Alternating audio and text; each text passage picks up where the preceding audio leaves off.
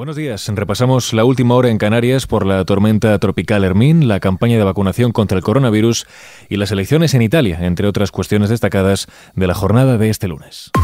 ISFM Noticias con Jorge Quiroga. Canarias seguirá en alerta máxima hasta el mediodía de este lunes. El presidente insular Ángel Víctor Torres ha anunciado esta medida, ya que podrían registrarse fuertes lluvias durante las próximas horas en las islas por el ciclón Hermin. Escuchamos las recomendaciones de protección civil en boca del presidente Ángel Víctor Torres para el día de hoy.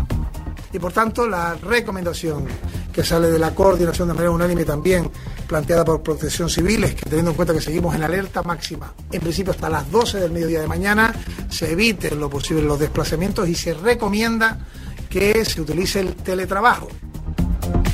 Por su parte, la subdirectora de Protección Civil y Emergencias, Marta Moreno, ha expresado también en rueda de prensa su satisfacción porque no se han producido daños personales, a lo que ha ayudado, ha dicho, el comportamiento de los ciudadanos.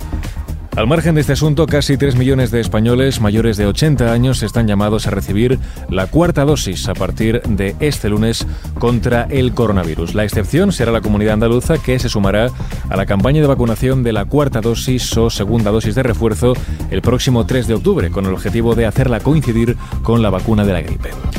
Seguimos ahora en clave política. Feijó fortalece la estructura nacional del PP con nuevos nombramientos. La propuesta de nuevos y numerosos nombramientos en los terceros niveles de su organigrama, según indican en un comunicado los populares, vuelve a poner de manifiesto la integración de todos los territorios en la estructura nacional del PP como la mejor manera, dicen, de estar en contacto permanente con todos los españoles.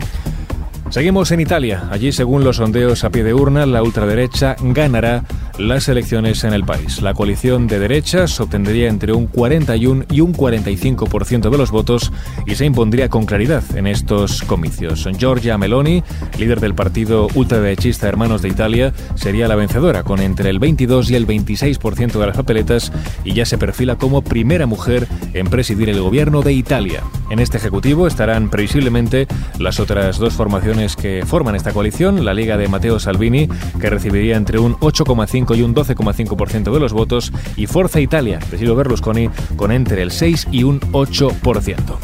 Tras conocer estos resultados, Meloni ha asegurado que la derecha gobernará para unir a todos los italianos. Estamos llamados a gobernar esta nación. Lo haremos para todos. Lo haremos para todos los italianos. Lo haremos con el objetivo de unir a este pueblo. Unir a este pueblo.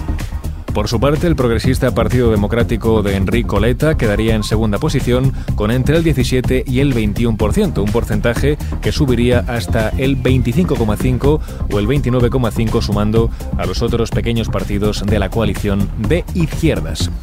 Mientras el populista Movimiento 5 Estrellas de Giuseppe Conte, que fue, recordemos, la fuerza más votada en los últimos comicios del año 2018, bajaría una horquilla de entre el 13,5 y el 17,5%.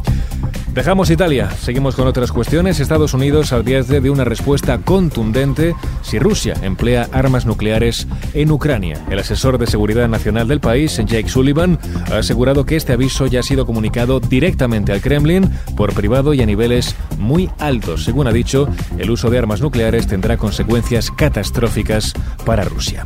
Y terminamos también en Estados Unidos, en este caso para hablar de la Super Bowl, en concreto del espectáculo habitual que se celebra en el descanso de la gran final de la NFL. La protagonista de este año será Rihanna.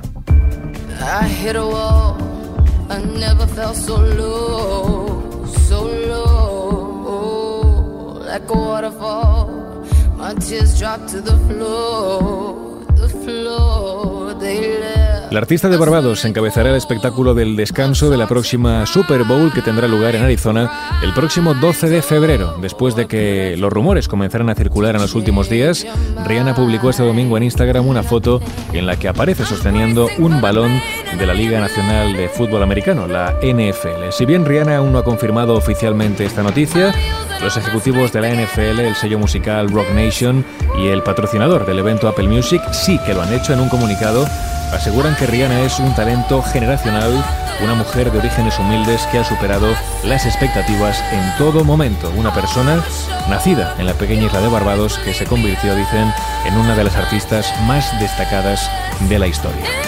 Rihanna tomará así el relevo de Dr. Dre, Snoop Dogg, Eminem, Mary J. Blige y Kendrick Lamar, que fueron, recordemos, los elegidos para la final de la Super Bowl de 2022. Con esto ponemos punto final a este repaso informativo. Más información en los boletines de XFM. Muy buenos días.